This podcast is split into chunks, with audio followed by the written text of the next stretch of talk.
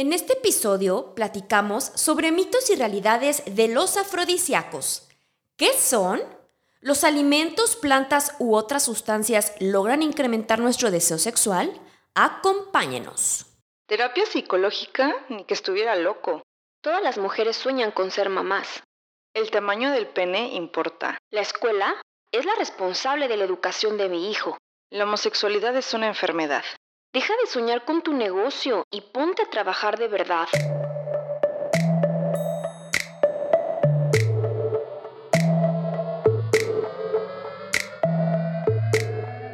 Te habla Georgina y Susana Sánchez. Con el fin de cuestionarnos y generar criterios propios, descubramos mitos y realidades sobre el amor, la nutrición, la sexualidad, las emociones, emprendimiento, educación y muchos temas más.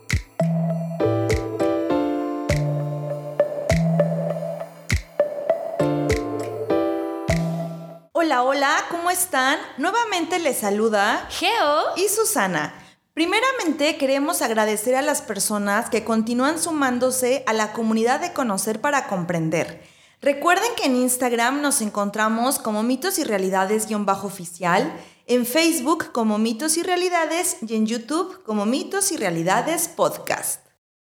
En este episodio, como ya escuchamos, hablaremos de afrodisíacos y los mitos que estaremos desmintiendo son mito número uno, algunos alimentos favorecen la respuesta sexual. Mito número 2. El Viagra es un afrodisíaco. Y mito número 3. Algunas drogas funcionan como afrodisíacos. Las diferentes culturas a lo largo de la historia han generado prácticas, ideas y creencias relacionadas a la sexualidad y al amor desde hacer rituales para atraer a la persona amada, consumir brebajes, plantas o alimentos para mejorar el rendimiento sexual, emplear aromas seductores, las pócimas del arte del amor han estado presentes en diferentes épocas. Sí, Susi, es muy común escuchar para esos momentos de pasión, consume fresas con chocolate. sí. Ostras canela, espinacas, chile. sí, o si prefieres una infusión de jengibre, damiana, para aumentar el placer. O si quieres volverte inolvidable, la bebida de las rosas o el ponche del amor, el té de calzón. Seguro funcionan. ¿Cuántos de nosotros hemos escuchado o incluso consumido alimentos, bebidas o recetas afrodisíacas mucho más elaboradas para despertar el deseo sexual? Y es que cuando hablamos de afrodisíacos nos referimos a sustancias naturales o químicas que incrementan el deseo sexual, la libido e intensifican el placer. La palabra afrodisíaco proviene de la diosa griega de la belleza y del amor, divinidad relacionada con la fecundidad y la atracción sexual, la diosa Afrodita. Isabel Allende, escritora chilena, en su libro Afrodita, nos comparte el sensual arte de la comida y el amor, expresando que la sexualidad es un componente de la buena salud, inspira la creación y es parte del camino del alma. Pero ¿desde cuándo se le ha otorgado a ciertos alimentos, bebidas, olores, brebajes la buena reputación de provocar en quienes lo consumimos un incremento en el líbido o en el deseo sexual? Les compartimos algunos datos históricos. En la India, en el libro del Kama Sutra, también se hace referencia al uso de diferentes recetas con plantas y sustancias de origen animal para aumentar el vigor sexual. En la cultura árabe se otorgó una connotación mágica a las fragancias preparadas por sus cualidades para la seducción. Mientras que en la antigua Persia las parejas recién casadas debían beber cada día durante el primer mes miel se le regalaban jarras de este alimento para que sus primeros encuentros amorosos fueran todo un éxito. De ahí la expresión luna de miel. Y los romanos popularizaron durante sus fiestas y orgías el consumo de ostras, así como las uvas, fruto asociado al placer y la alegría. En la Edad Media, para determinar si un alimento era afrodisíaco o poseía virtudes sexuales, se empleaba una lógica visual, donde se creía que aquellas plantas o alimentos que se asemejaban a formas fálicas o genitales masculinos o femeninos eran recomendables para el arte del amor. Las aceitunas, zanahorias, trufas, alcachofas, berenjenas, espárragos fueron calificadas de plantas impúdicas por su forma fálica o semejante a los testículos, mientras que el higo, la castaña, ostras y almejas fueron representativas de genitales femeninos. Uno de los remedios contra la impotencia más codiciados durante toda la Edad Media fue el polvo de cuerno de unicornio. Se creía que para tener mayor vigor sexual era necesario conseguir el cuerno de un unicornio, molerlo y el polvo untarlo o realizar infusiones. Pero, ¿cómo le hacían para encontrar este polvo de cuerno de unicornio o mejor aún, para conseguir el unicornio? Son mitos de la Edad Media. De hecho, el cuerno de unicornio en realidad era el cuerno de un animal que se llama narval, un cetáceo que es familiar de las ballenas, y los machos se caracterizan por tener un colmillo largo y retorcido como el de un unicornio. Entonces, cazaban a ese animal y es el que se conocía como el famoso cuerno de unicornio. De hecho, aún lo siguen cazando, es un animal protegido porque ya existen muy pocos ejemplares de esta especie. Y actualmente el polvo de cuerno de unicornio se sigue vendiendo y algunas personas lo utilizan o tienen la idea de que sirve para curar el cáncer o el VIH. En América, los aztecas en sus ceremonias bebían una infusión de semillas de cacao y chiles que les proporcionaba gran energía. Esta bebida para ellos era estimulante y elevaba el rendimiento sexual. El emperador Moctezuma usaba el chile como ingrediente clave en su visita diaria a sus concubinas. Los incas utilizaban la maca para multiplicar la energía sexual y favorecer la fertilidad. También el aguacate era empleado por incas, aztecas y mayas por ser una fruta energética por su valor como estimulante de la libido. En Europa, en el siglo XVII, precisamente en Inglaterra, se consideraban que las ciruelas eran afrodisíacas, las cuales tuvieron gran uso en los prostíbulos y se ofrecían gratis a los clientes. Y hablando de prostíbulos, en Francia era muy conocido el aceite de ajenjo y tuvo una gran reputación como poderoso afrodisíaco. Los clientes lo bebían para no darse cuenta de cómo eran las prostitutas y las prostitutas lo bebían para aguantar a los clientes. Este aceite esencial de ajenjo tiene poderosos efectos alucinógenos, de ahí la razón por la cual se bebía con estos fines. La lista de innumerables alimentos de origen animal o vegetal que se consideran afrodisíacos es inmensa, puede seguir y seguir. Sin embargo, hasta el momento no se tiene certeza de que alguno esté relacionado científicamente con la respuesta sexual humana. La sexóloga Silvia Cintrano señala que contamos con una mente que es capaz de erotizar casi todo estímulo. Y un claro ejemplo de que la mente es capaz de erotizar casi cualquier cosa o cualquier cosa fue el uso que hace algunos años se les dio a unas pastillas de menta. Quizá algunos de ustedes recordarán era el top de dulces para el sexo oral. Y es que partiendo de un estímulo neutro, como es el caso de esta pastilla, además de usarla para refrescarnos la boca, que de hecho es su uso original y es su fin, para eso está creada, a alguien se le ocurrió erotizar esa pastilla y utilizarla para un acto sexual, adquiriendo una connotación erótica. Y con los alimentos ocurre lo mismo.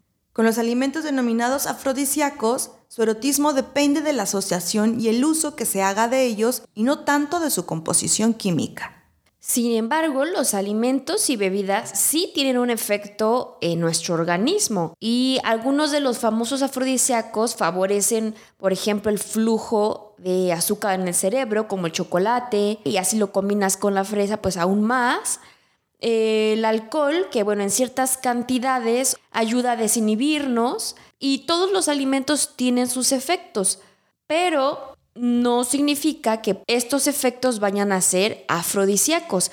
A lo mejor con el chocolate pues tenemos muchísimo más energía por el azúcar. Incluso el ginseng o, la maca, que también es muy, muy utilizada y también que lo utilizaban los incas, estos sí se relacionan con una función eréctil o con fertilidad. Esos son los únicos que han demostrado tener resultados, pero no significa que por el hecho de consumirlos ayuden a incrementar el deseo sexual. Sí, claro, tendrán sus efectos de manera química al momento en el que el organismo o el cerebro los absorbe, pero el cerebro es el principal órgano del placer, ya que se encarga de procesar esos estímulos que provienen tanto del cuerpo como de la mente. Tengamos en cuenta que la respuesta sexual humana es un fenómeno donde intervienen aspectos psicológicos, fisiológicos, neuronales y hormonales que afectan a todo nuestro organismo. Nuestra respuesta sexual dependerá de nuestros pensamientos, de nuestras sensaciones, de nuestro estado de ánimo, incluso estado de salud, de qué emociones estoy teniendo en este momento, o si tengo alguna enfermedad, algún trastorno, no sé, de sueño, depresión, ansiedad. Todo esto repercutirá en mi respuesta sexual.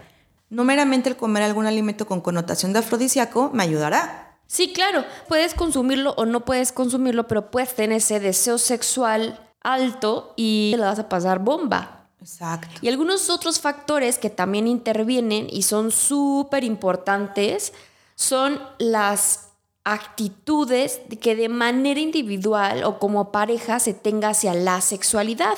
El nivel de comunicación que exista al momento de realizar el acto sexual la sincronización del deseo, si uno tiene más ganas que otro, pues no será la misma intensidad o no estará equilibrado, el conocimiento que tengamos de nuestro propio cuerpo, que nos gusta, que no nos gusta, y también lo que le agrada o le desagrada a la otra persona.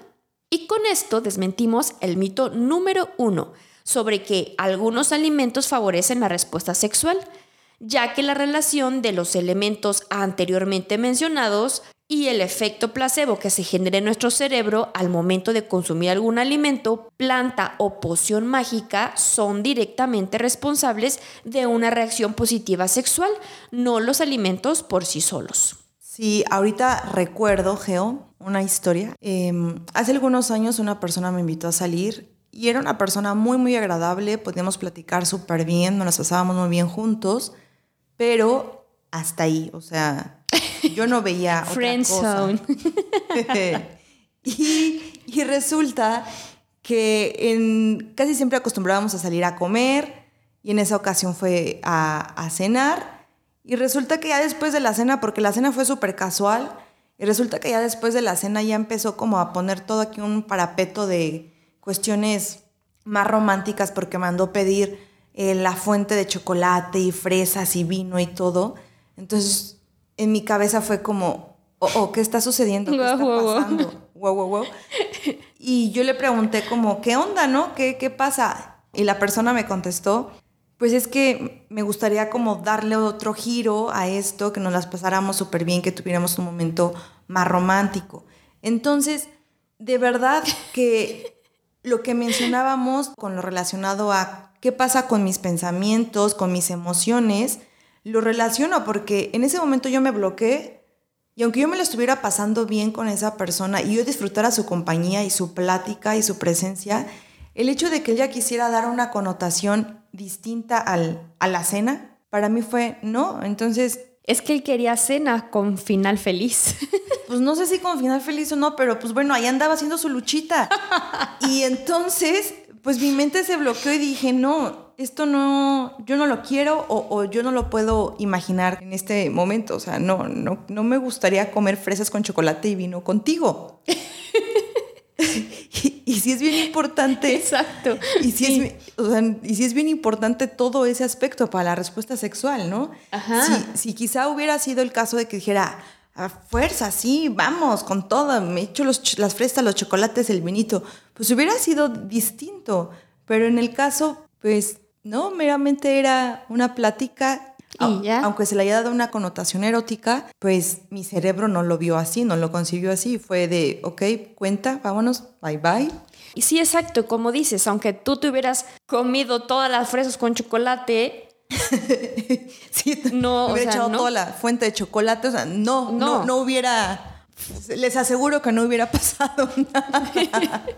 Exacto, o sea, no, el factor no está solamente en la comida. Por el otro lado, si tú estuvieras con una persona que sí quisieras tener un momento romántico, un momento más erótico, entonces el hecho de que tú quieres y el hecho que también él o ella querían, todo el entorno relacionado a eso, entonces sí funciona. Es así la mancuerna del deseo y del ambiente. De ahí la importancia de que identifiquemos que para la respuesta sexual no meramente es cuestión biológica o fisiológica, o sea, no es únicamente el hecho de que al hombre se le pare el pene y la mujer tenga lubricación. No, intervienen aspectos tanto psicológicos, culturales y físicos que ya con un mix súper adecuado vamos a tener una respuesta sexual positiva y si no, pues no se tiene. Exactamente. Y ahora nos vamos a un corte, pero regresando seguiremos platicando sobre afrodisíacos.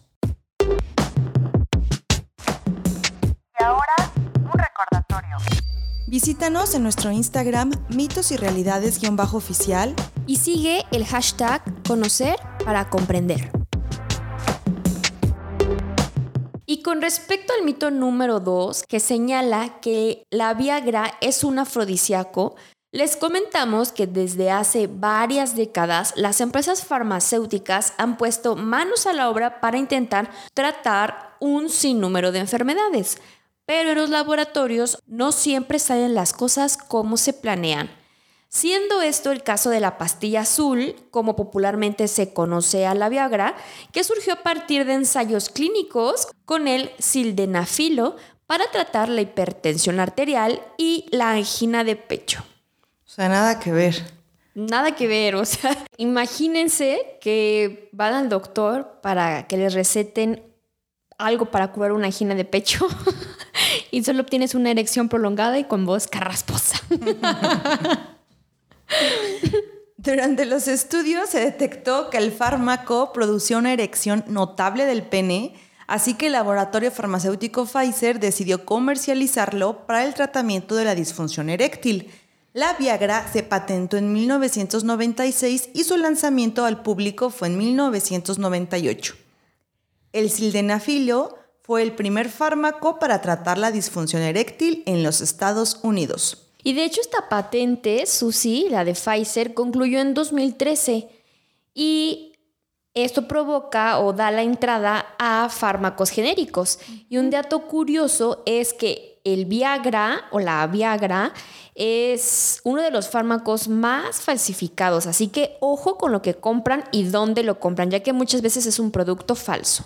Sabemos que el éxito de la pastilla azul ha sido rotundo, que incluso ahora ya hay pastillas de otros colores, y se dice que en los primeros ocho meses de su salida al mercado se hicieron 6 millones de recetas por sus prometedores efectos de levantamiento. Sin embargo, el uso del Viagra es un tratamiento médico, no un afrodisíaco. La pastilla está hecha para mantener una erección en el pene y para tratar la disfunción eréctil, no interviene sobre la libido de la persona, por lo tanto no aumenta el deseo sexual y no se considera un afrodisíaco. Lo que aumenta es la potencia eréctil, que permite que el hombre mantenga un coito prolongado o tenga varios coitos en un espacio corto debido a su posición erecta del pene. Pero el tener una erección grande no se relaciona con incrementar el placer sexual por sí mismo, así que con esto desmentimos el mito número 2. De hecho, la venta de este fármaco en teoría tendría que ser bajo receta médica y bajo prescripción médica. Sin embargo, el conseguirlo es sencillo, se puede conseguir sin receta, lo que genera que muchos hombres lo consuman con esa idea de decir, ah, me voy a tomar mi pastillita para poder tener una super noche de pasión, poder tener una erección mucho más prolongada y eso me va a ayudar a ser un dios en la cama, o no sé qué piensen. Debido al mito eh, que si se consume, harán que obtengan cinco estrellitas en el acto sexual. exactamente, un excelente servicio. Pero pues esto no es así. El consumo cada vez ha incrementado en hombres que no tienen una disfunción eréctil y que no requieren de ese tratamiento. Por lo tanto, recuerden que no es un afrodisíaco, Y creo que si nos enfocamos meramente en que el acto sexual es pura penetración y que se requiere de un pene completamente erecto y parado para poder tener un encuentro sexual, pues ahí también estamos dejando de lado otras prácticas que nosotros podemos realizar. Podemos sentir un placer, podemos incluso tener orgasmos sin necesidad de penetración y creo que esa idea de que el hombre mantenga todo el tiempo su pene súper, súper, súper puesto y preparado para la acción, también es algo que genera cierto estrés y que si se dieran la oportunidad de descubrir otras maneras de, excitarse, de tener encuentros eróticos, de tener intimidad con la pareja, dejaríamos de lado esa idea de que la relación sexual es meramente o gira en torno al pene. Sí, en torno a lo genital. Y como dices, debemos estar muy conscientes de que el Viagra no es una droga recreativa, no es un afrodisíaco, tampoco son dulces, podría afectar a tu cuerpo, a tu organismo, tus genitales masculinos. Como cualquier medicamento tiene efectos secundarios y si lo, te los tomas como dulces, puede haber un problema a la larga. Y hablando de drogas, también se piensa que algunas de ellas pueden servir de afrodisíacos. Tal es el caso del opio, de la marihuana, de las anfetaminas, la heroína, cocaína, el LSD, el alcohol, entre otras. Se ha popularizado la creencia de que estas sustancias provocan una estimulación en la actividad sexual. Estudios médicos y científicos han demostrado que más que excitantes, son poderosos inhibidores de la actividad y de la función sexual, porque algunos tienen efectos depresores en el sistema nervioso. Y recordemos que el sistema nervioso es el encargado de la respuesta sexual humana. Con el consumo de drogas, lo que más se afecta en la respuesta sexual es la erección y la lubricación. Entonces, al momento de que yo consumo una droga, quizá me puedo sentir eufórico por un momento, puede alterar mi estado de conciencia, me puedo sentir hasta incluso más relajada, más feliz, no sé, más emocionada de estar con, con X persona, del contacto con las personas. Pero si esto lo queremos llevar a tener una respuesta sexual adecuada, quizá vamos a tener nosotros complicaciones tanto en la lubricación y en los hombres hablando de, de una erección si pueden, eviten consumirlas para que esta cuestión de la respuesta del sistema nervioso no se vea afectada. Y con esto desmentimos el mito número 3 porque ninguna droga incrementa el deseo sexual por sí mismo. El hecho de que la droga sí facilite un encuentro sexual, porque sí muchas veces lo hace, lo, lo facilita, no significa que se garantice el acto en sí, ni tampoco se garantiza mayores dosis de placer. Ni se garantizan las cinco estrellitas de calificación. Exacto. Ya lo decía Shakespeare sobre el consumo del alcohol, que también es una droga. Este provoca el deseo, pero impide el acto. Puedes estar muy contento, muy feliz con el alcohol, quieres tener relaciones sexuales y a la mera hora, mm, mm, nada de nada. Entonces, sí, el alcohol desinhibe, algunas drogas pueden facilitar el encuentro sexual, pero no garantiza mayor placer. Como hemos platicado, muchas de las sustancias y alimentos considerados afrodisíacos tienen su origen en mitos relacionados con la sexualidad, siendo esto un reflejo de los factores culturales, psicológicos, familiares, incluso religiosos y educativos de nuestras creencias sexuales. Lo único comprobado científicamente es que una buena combinación de estímulos, tanto físicos como psicológicos, ya sea a través del olfato, la vista, el tacto, el gusto, los pensamientos, las emociones, las fantasías eróticas, son excelentes afrodisíacos. La combinación de esto puede lograr un encuentro sexual muy satisfactorio. Y ahora sí, vamos con los tips de este episodio.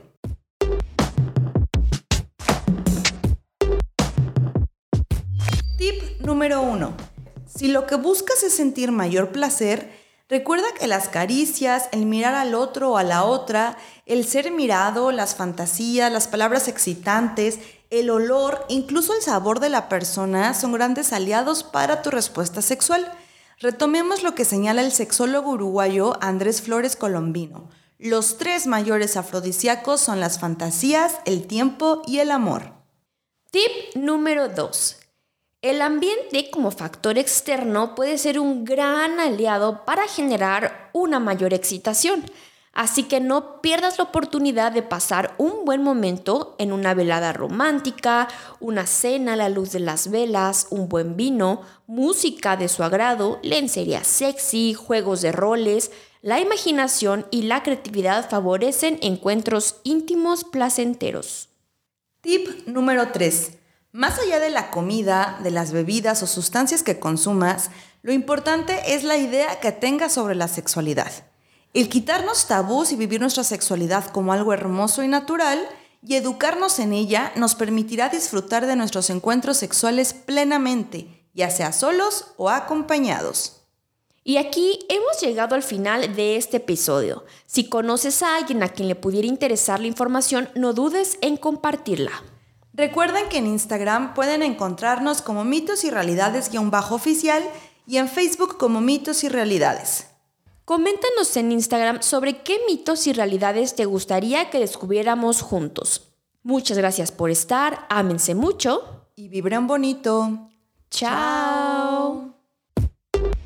En el próximo episodio de Mitos y Realidades hablaremos sobre la muerte. Gracias por escucharnos. Tú eres parte fundamental de este proyecto. Si te gustó nuestro contenido, ayúdanos a compartirlo.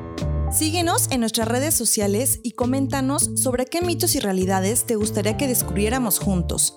Encuéntranos en Instagram como mitos y realidades-oficial y con el hashtag conocer para comprender.